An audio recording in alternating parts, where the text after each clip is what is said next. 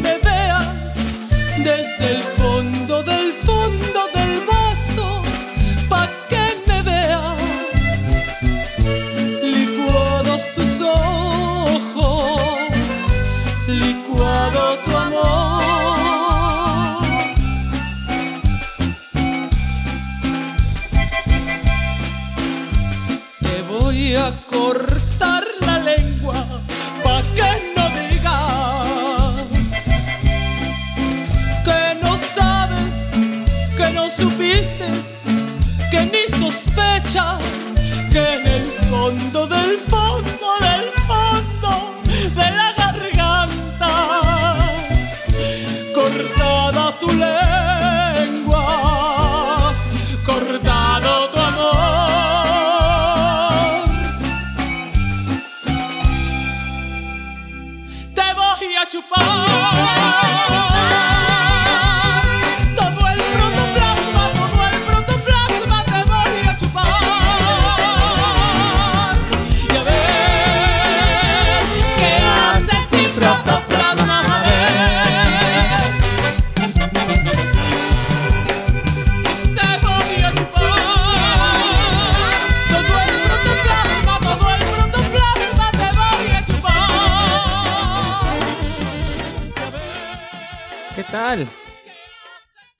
están?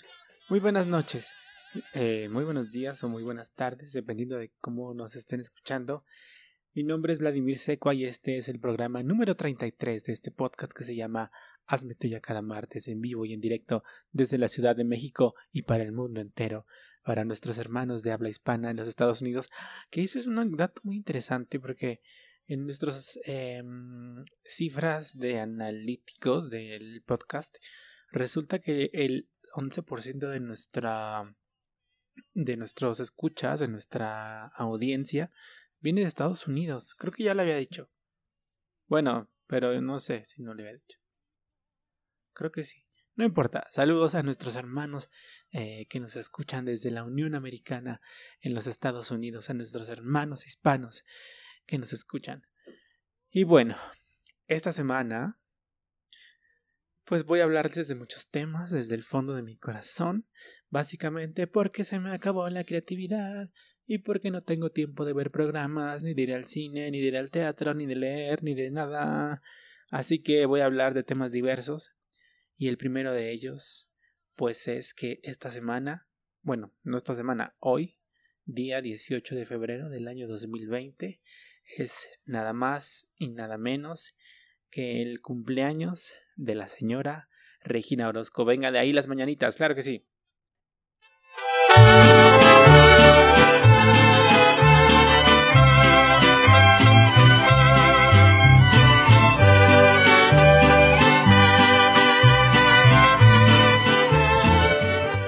Pues bueno, les voy a contar esta historia. Regina Orozco nació el 18 de febrero de un año de la década de los 60. No entremos en detalles. Es Regina una cantante, actriz, eh, bailarina.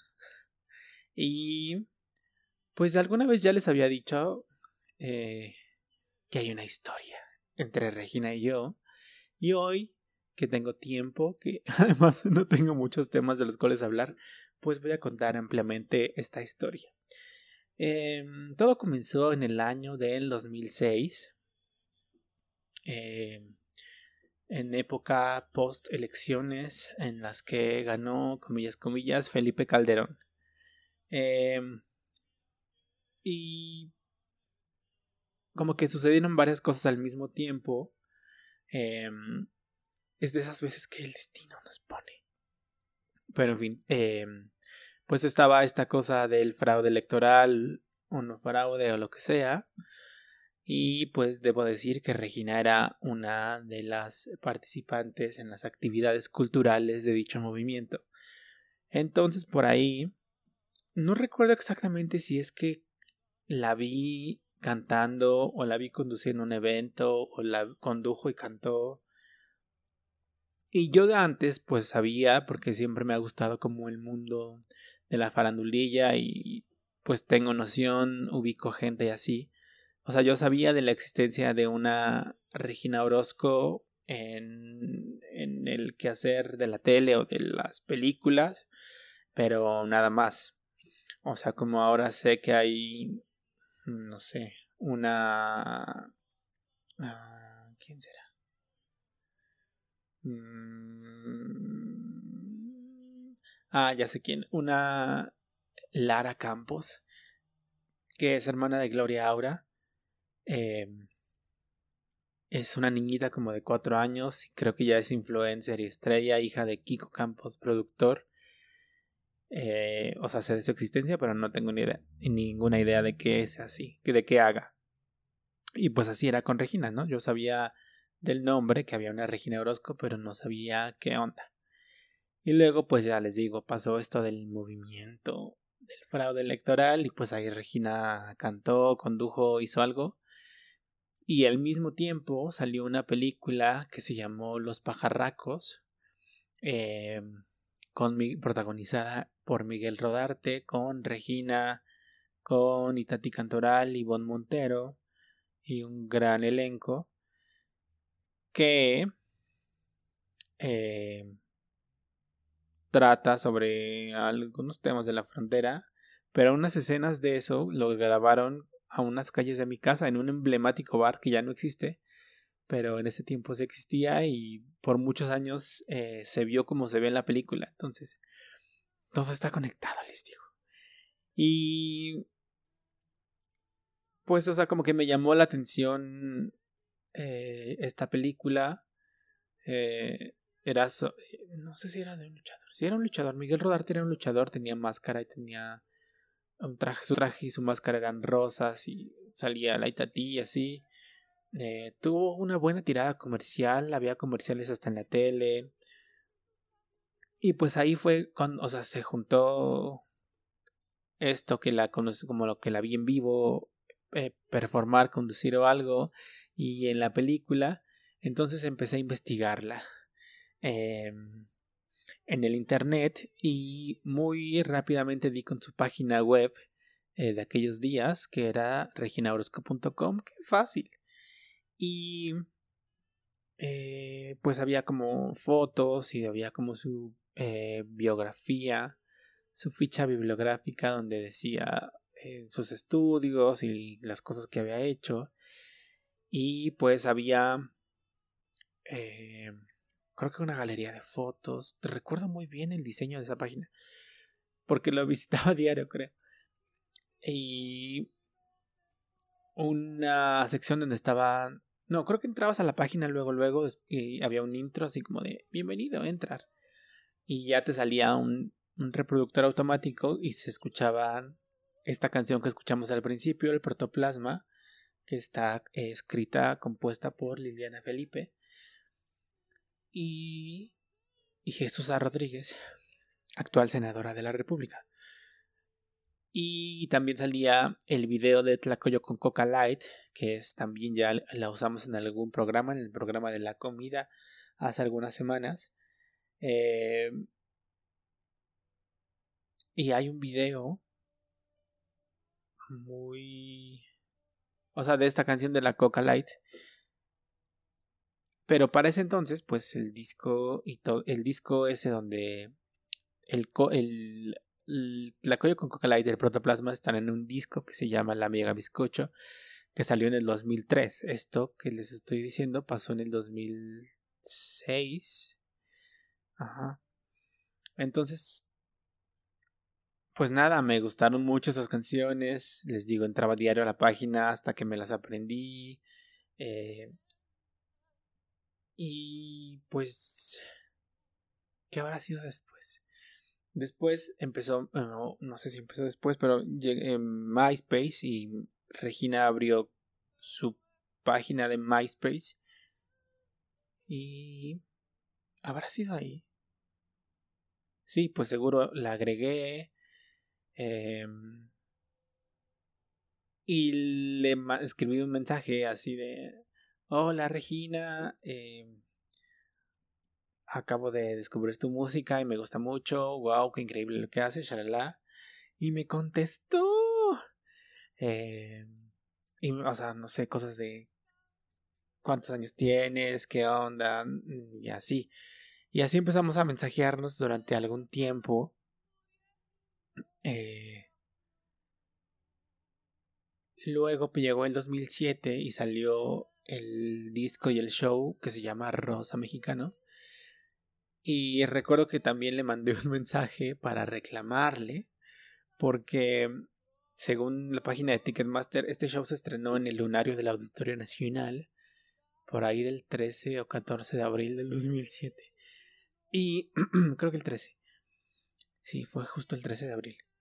Y mandé un mail para reclamar porque decía claramente que no podían ingresar menores de edad porque se vendían eh, alcohol durante el show. Y me dijo, no te preocupes, en julio va a haber otro show en el Metropolitan y ahí sí vas a poder ir, este, y tal. Eh, y luego, ¿qué habrá sido después?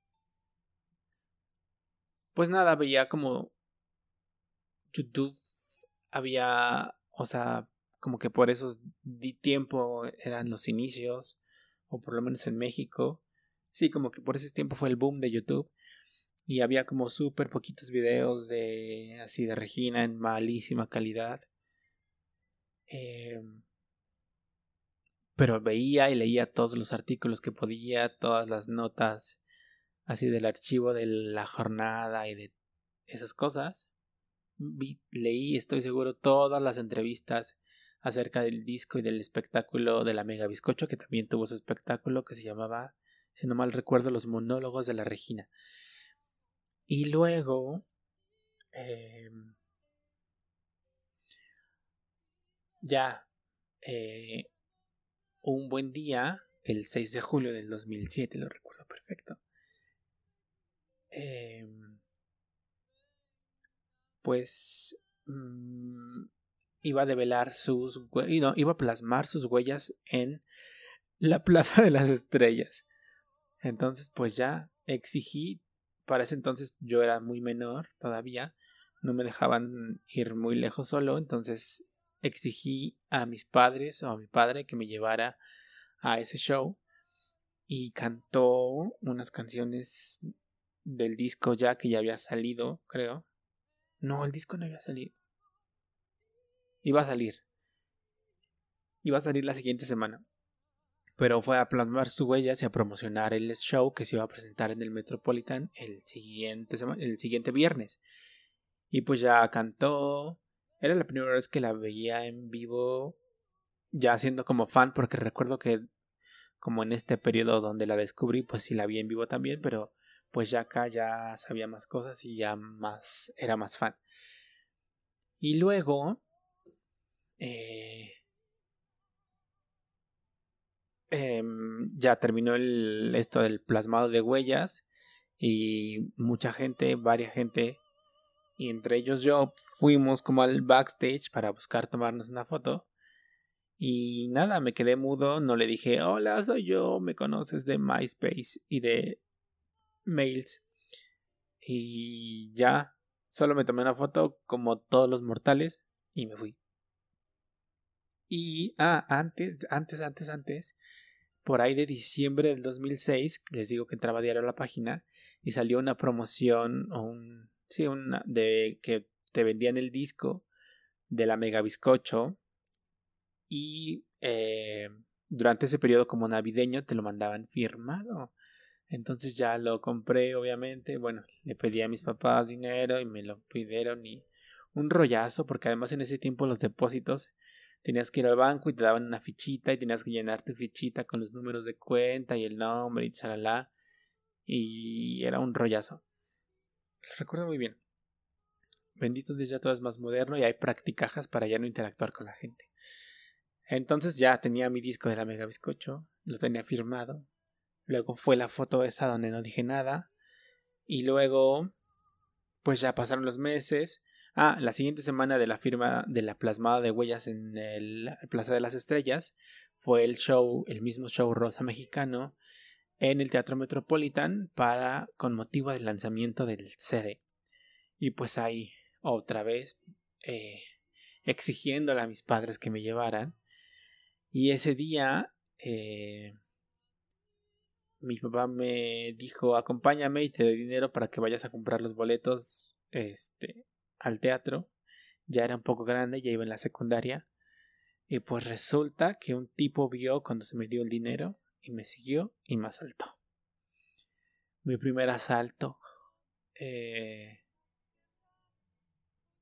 posiblemente el más impactante. No sé. O sea, es que el tipo. Yo iba caminando así por la calle muy feliz. Y de pronto me abrazó como del cuello. Y el tipo era bastante desagradable. Qué horror. Eh, fue como, wow, no supe cómo reaccionar. Eh, y pues, eh, pues ya le di, o sea, como que se dio, siento que no era un asaltante profesional porque como que cuando me agarró y me se dio cuenta que me saqué mucho de onda, me dijo, no, espérate, espérate. Este, es que necesito el dinero. Préstame, no sé cuánto. Y yo sé, ah, pero no tengo cambio. Qué horror. Creo que nunca haya contado esta, esta versión de la historia. La gente solo sabe que me resistí y ya. O sea, que, que entregué el dinero y ya. No saben esto de que el ratero intentó negociar conmigo y me dijo, préstame porque tengo un, tengo un hijo o algo así que, que necesitaba pañales o algo así. Y luego me llevó a una tienda donde los eh, que atienden nuestros vecinos y me conocen. Y el tipo pidió así de, ay, me lo cambie, que me lo cambien. Y el nada, o sea, yo pude haber gritado ahí y dicho, ay, me está saltando. Pero no. Y luego ya no tenía en esa, tienda y fuimos a otra que está más lejos. Y ahí no me conocían ni tampoco. Y luego ya nos acercamos a la avenida grande. Eh, y el tipo le dijo a un camionero, ah, no sé qué, me lo cambias. Y se subió. Y en ese momento, eh, como que tuve el impulso de también subirme para que me diera el, el, resto del dinero de lo que no le iba a prestar. Pero también pensé, o sea, ¿qué tal si me avienta del camión en movimiento o algo así? Entonces, pues ya me fui llorando hasta mi casa. No, no, no me fui llorando hasta mi casa. Empecé a llorar y empecé a caminar por las calles y luego me metí a una plaza y seguía llorando y la gente solo me veía, pero nadie me decía como, ¿qué te pasa, hijo? ¿En qué te ayudo? Nada, solo me veían raro y ya di muchas vueltas hasta que llegué a mi casa ya dije, me asaltaron. Y pues ya estuve muy triste el resto de la tarde y luego ya en la tarde, noche llegó mi papá o llegaron mis papás y me dijeron, ah, pues de todas maneras vamos y ya fuimos. Eh, y el show me gustó mucho, no tanto porque estábamos bastante lejos, o sea, no tanto como me gustó después, pero sí me gustó. Em, y luego, pues ya, compré el disco que tenía como un marquito de latón muy bonito, que además había una pieza de escenografía que tenía en el escenario, marcaba con latón, igual que el disco, y era muy impresionante. Y luego siguieron pasando los meses y empecé a conocer amigos, amigas, que pues también tenían a Regina en MySpace y que también se mensajeaban y luego nos hicimos amigos entre nosotros. Y fue muy mágico cómo Regina nos unió. Eh, y pues luego ya me empezó a invitar a más shows. O sea, yo iba como a, hacia, o sea, yo iba y luego en otros me invitaba y me daban pases. Y aquí entra en juego eh, una persona muy importante a la que le mando un saludo, que se llama León Faure, que en aquellos días era el manager de Regina. Entonces ya también, mm, pues ya también me conocía, ya también era mi amigo en MySpace. Eh, y ya nos daban pases. Y pues ya íbamos gratis. Yo y otras personas. Y ese fue como mi primera, la primera vez que tuve jugada como en la producción, aunque, o sea, no tal cual, pero vaya relacionado. Porque luego, pues, ya iba de gratis a los shows, entonces luego me agarraban para vender discos de Regina y yo era muy feliz vendiendo los discos. Hay una foto que me tomó una amiga de la de, del CCH, pero no la tiene la maldita. Nunca me la enseñó donde estoy vendiendo discos. Y estaría muy orgullosa de esa foto. Y luego, pues nada, era como, como que ya pasábamos a otro nivel eh, de fans VIP porque pues ya luego nos tocaba como organizar la fila para las firmas o las fotos de Regina. Y así. Y pues es que en esos tiempos era tan joven que no tenía como nada que hacer porque me daba tiempo pues de ir a muchos shows y tal y pues nada, nos llevábamos bien, muy bien con Regina. Eh, y luego crecimos y nos alejamos. Eh, sí, hace un buen. Hace como cuatro años que no veo a Regina, o sea, de repente le escribo, um, o sea, y nos y platicamos tantito, pero hace un buen que no la veo. También un buen de años que no voy a ningún show. Eh, pero pues nada, nos hicimos adultos pero el cariño está y la admiración a esa artista. Ah, e, esto es importante. Eh, o sea, descubrir a Regina fue además descubrir el cabaret, descubrir como esta escena, eh, no sé, digamos como de lo bodevilesco, que aquí abro un paréntesis, porque siempre desde niño recuerdo como esta atracción hacia las cosas de la noche, hacia el arrabal, hacia los centros nocturnos. No sé, es muy raro. Tal vez en alguna otra vida fui, no sé, de vodevil o algo así, porque, o sea, como que estéticamente me atrae, pero también los lugares que todos estos son lugares chiquitos, la cercanía con el público, eh, la jocosidad, la sensualidad, esas cosas me han atraído siempre. Entonces, cuando conocí a Regina, pues como que me abrí esa puerta o me abrió esa puerta hacia el cabaret, les digo, hacia estas cosas nocturnas de la noche, del arrabal, de las risas, de la sátira política, de la crítica social y la sensualidad y el canto y esas cosas. Y eso fue lo que me impresionó mucho de Regina. El. Primero, no sé si primero, pero por una parte, el talento escénico, el talento. Bueno, primero el talento vocal, que fue como la puerta de entrada. Eh, la canción esta Tlacoyo con Coca Light fue como me rompió completamente la cabeza eh, Debo decir que fui educado con Nacha Guevara y Los Nacos y canciones de sátira. Entonces, pues fue como conectar también con esta educación musical que tuve de parte de mi padre. Eh, pero eran como mis canciones ya. Y pues eso, o sea, como encontrar también esta opción, esta posibilidad.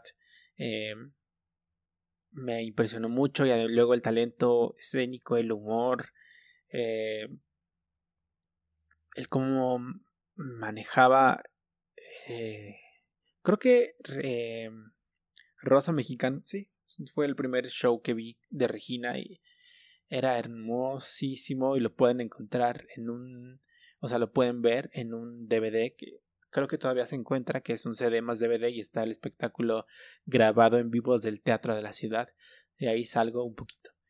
Em, no lo busquen. Bueno, busquen el espectáculo, pero no me busquen a mí. Em,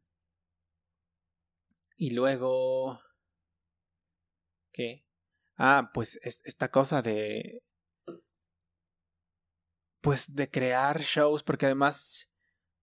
Pues Regina siempre se presenta en escenarios grandes. Regina es de Metropolitan o Teatro de la Ciudad. O, sea, eso fue como muy impresionante ser underground, pero tener su lugar en los grandes escenarios de este país. Fue sumamente impresionante y, y nada, la admiración, les digo, está siempre y estará siempre con Regina. Eh, y nada, solo quería decir eso hoy en su cumpleaños número... Y luego, ya, cerrando el tema de Regina, pero más o menos, pero no tanto. Eh, esta semana, para ser exacto, el 14 de febrero del 2020, falleció eh, una persona que pertenecía a este mundo que les digo que conocí gracias a Regina, llamada Osvaldo Calderón, apodada la Super Perra, eh, pues que era una exponente muy importante del drag en México. Eh, yo creo que una pionera. Em, pues muy a la par de Francis. Pero de manera diferente. O sea, Francis también, este personaje celebrérrimo, celebérrimo, eh, que conocimos en Siempre en Domingo, que salía en Siempre en Domingo, que tuvo un montón de espectáculos en el Teatro Blanquita, donde había, pues era un show travesti tipo Las Vegas, donde había imitaciones, donde había chistes y tal. Pues paralelamente en la escena underground, drag, eh, no quiero decir una barbaridad, pero sí, em, pues estaba la super perra Osvaldo Calderón, que creó un grupo muy emblemático que se llama Las Hermanas Vampiro y que de ese grupo que a la par que creció con Osvaldo estaba también la Supermana que a la Supermana se lo ubican Daniel Vives Ego la Supermana eh, que la ubican de la tele seguramente. Pero pues nada eh, tenía problemas de salud avisó como en su Facebook hace unos días y luego se complicó y bueno, finalmente se dio la noticia eh, y es una gran pérdida, primero por eh, por la calidad de artista que era y también por la importancia tenía una cosa mucho de documentar anualmente impartía un taller de drag queen y además eh, con un eso era como eh, súper documentado, súper estudioso del tema desde el surgimiento del aspecto político, eh, del aspecto de la transgresión, de la ruptura y en sus talleres y en como en su quehacer eh, había mucho énfasis en eso, no solo en el drag popular de hoy eh, que vemos en RuPaul's Drag Race y esas, cosas.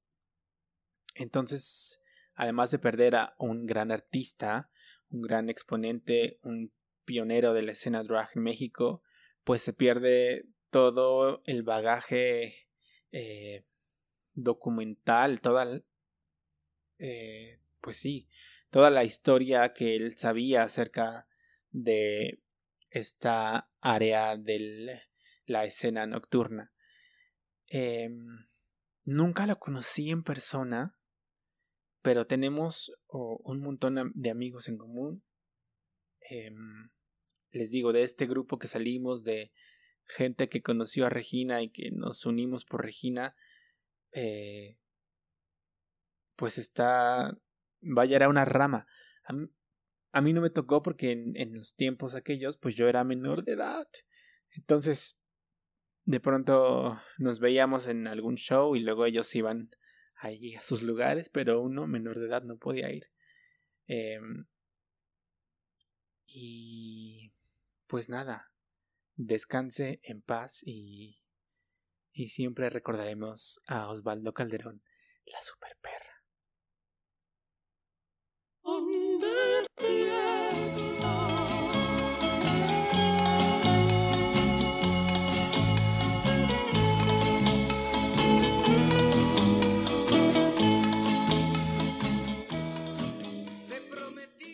Y luego, ¿se acuerdan que la semana pasada les hablé acerca de un documental que recién eh, se estrenaba en Netflix acerca de eh, Roma, la película rima también, ganadora de muchos premios Oscars, dirigida por Alfonso Cuarón, que se estrenó el año pasado, que lanzó la popularidad de Yalitza Aparicio y que hizo miembro de la Academia del Cine de Estados Unidos, San Marina de Tavira. Bueno, pues ya vi esa película, además se las recomendé sin ver, ya la vi eh, y nada, lo mismo lo que les dije, tienen que verla. Primero, si no han visto Roma, yo no sé qué han hecho de su vida. Y luego, eh, pues en esta película Alfonso es eh, toda la película, la única persona que habla es Alfonso Cuarón. Y explica, pues, de dónde nace Roma, cómo se construyó Roma, la película, no la ciudad ni la colonia.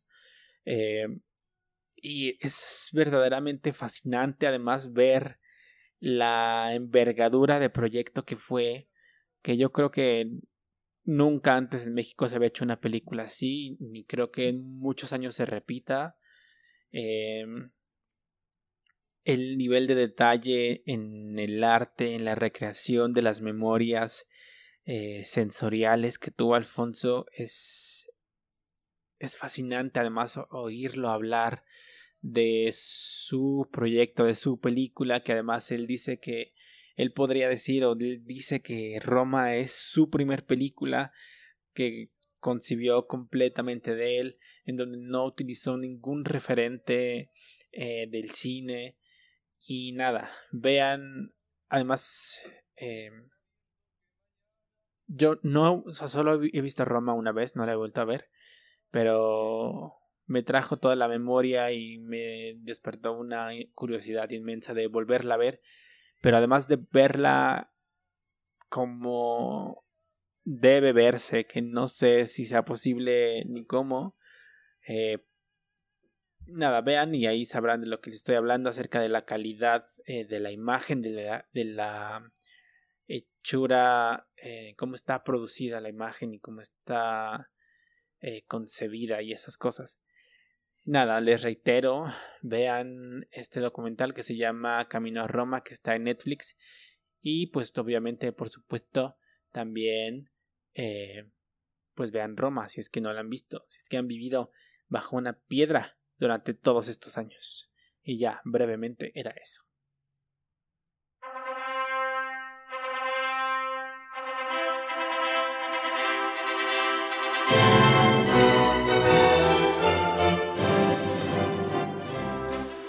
Bueno, y ahora vamos a pasar, después de tanto amor, tanta bondad, a la sección de quejas, a la sección molesta del el vertedero de mierda mío, eh, porque tengo micrófono y tengo hocico.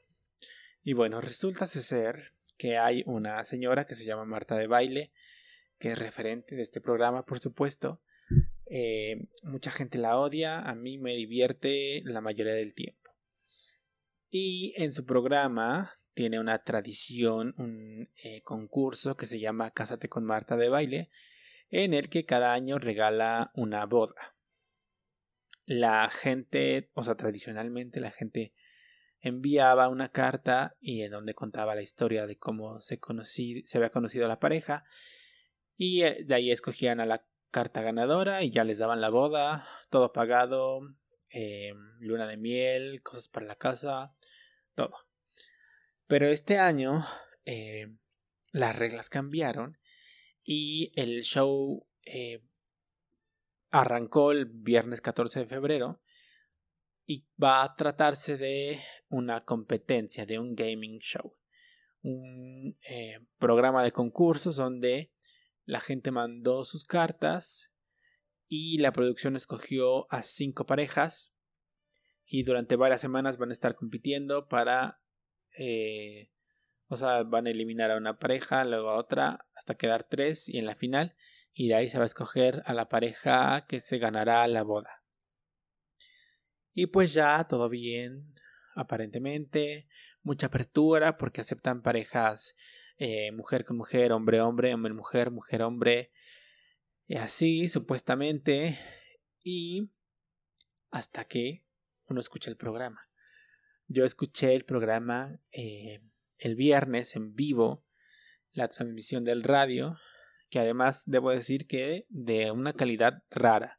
De pronto se escuchaban micrófonos por ahí zumbando, eh, complicado para los estándares de la señora. Pero en fin, eh, el tema que me molestó mucho, eh, en, sí les dije, bueno, en esta ocasión, para este concurso de este año, eligieron a cinco parejas, de las cuales cuatro eran eh, hombre-mujer y una fue hombre-hombre. Y resulta que en la... No sé si en la primera dinámica. Tal vez sí. Eh, se trataba de dividir a las parejas, o sea que un miembro de la pareja se quedara en el set y otro se fuera a otro lugar a guardarse para no escuchar lo que decía la pareja y les iban a hacer preguntas así de adivina el adivina qué es lo que va a responder tu pareja. Pero luego, luego, comienza con la payasada de el estereotipo de pues se van los hombres y se quedan las mujeres.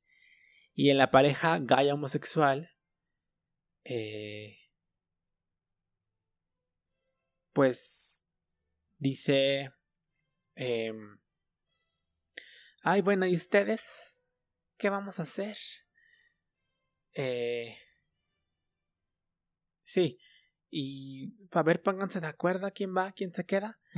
Y pues ya uno de los tipos, no sé cómo fue porque ahí algo pasó en video que en el radio no dijeron, pero pues ya uno de los dos se fue. Y pero todo el tiempo que fue este juego donde decía, bueno, las mujeres, los hombres y incentivaban o decían esta cosa con los estereotipos de que en las parejas gays uno es la mujer y otro es el hombre. Y no pude más. pues, o sea, se las da de muy progre, pero por otro lado sale con esta payasada. Porque además no tenía que ver con la dinámica, o sea, la dinámica pudo haber sido de que las cinco parejas hacen un volado para ver quién se va y pues ya, o sea, puede ser hombre, puede ser mujeres, puede ser mezclado.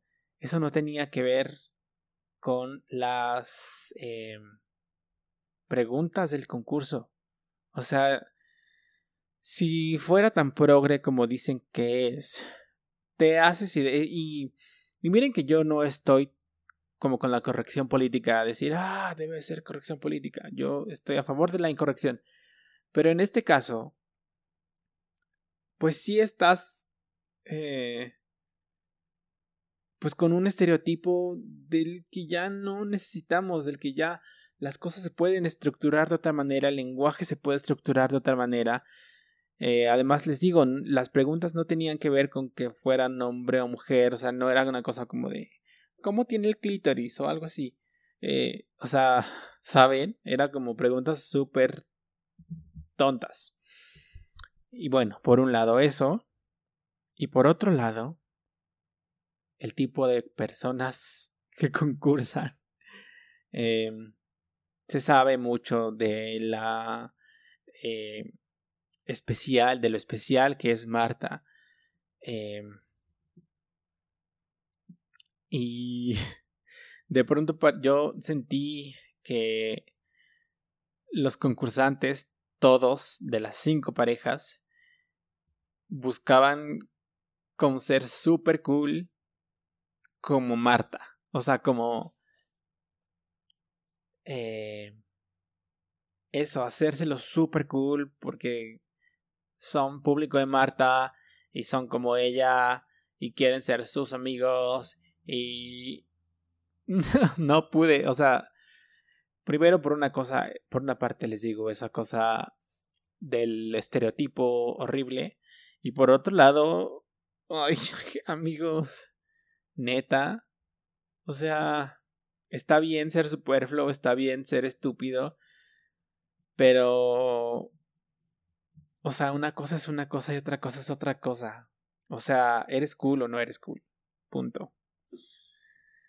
Eh, o sea, esa cosa como súper pretenciosa de yo soy como tú, Marta, estoy al super nivel de ti. Gente neta. En fin, esa fue mi queja del Cásate con Marta de baile.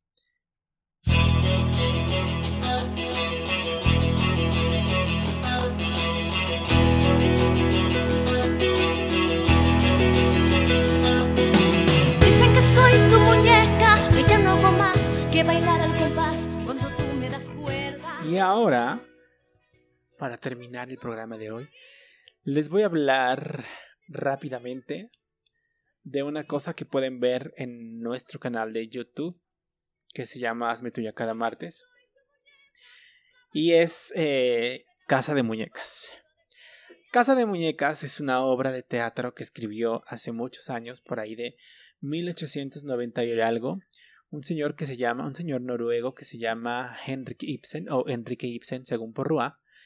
Eh, y esta obra se trata acerca de la vida de un matrimonio, bueno, sí, eh, una pareja, Nora, su esposo eh, Torvaldo,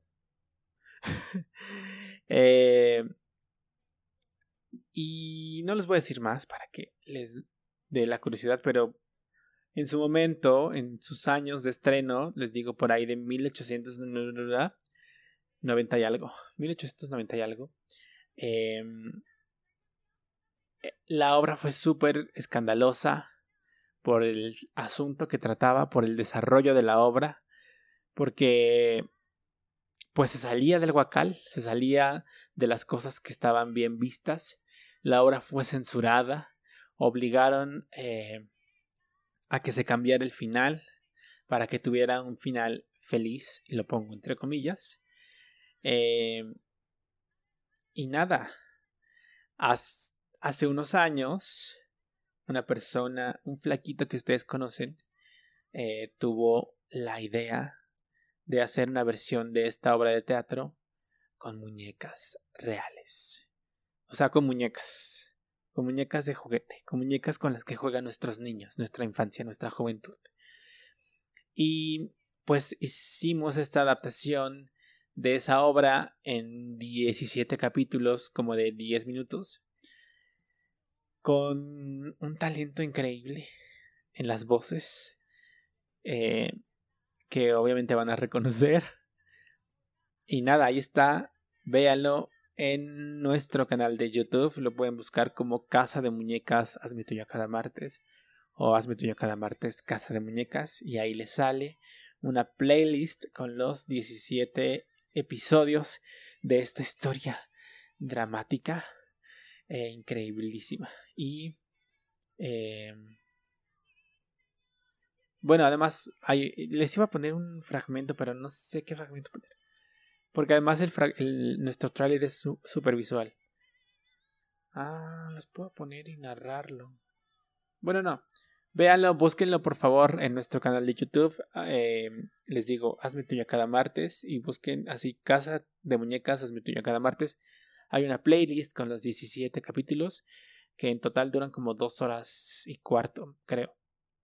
Eh, además es una historia traída a nuestros años que hicimos hace casi hace cuatro años lo hicimos éramos más jóvenes más entusiastas eh, y pues nada ahí está.